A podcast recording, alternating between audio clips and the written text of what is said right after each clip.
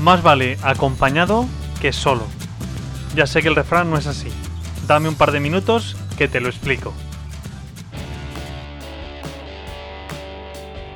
A veces la vida te cambia radicalmente. Te surge un problema, una dificultad y viene a tu vida dándote un golpazo fuerte y duro.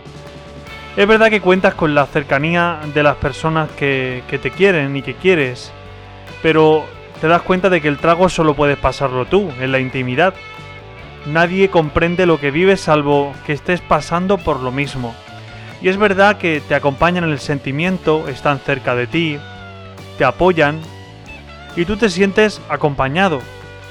Pero la tentación de intentar vivirlo solo, de no expresar lo que sientes, de no compartir lo que vives, te puede llevar a un punto en que no puedas con el sufrimiento, porque a veces la lucha es grande y solos no podemos. Y no pasa nada si no podemos solos, porque para eso tenemos gente a nuestro alrededor con la que podemos contar, a la que podemos decirle qué necesitamos, qué es lo que sentimos y qué esperamos de ellos.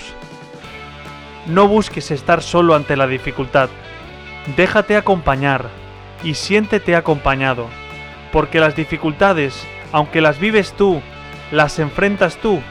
Si alguien te acompaña, puede ayudarte a vivirlo y a combatirlo con más fuerza.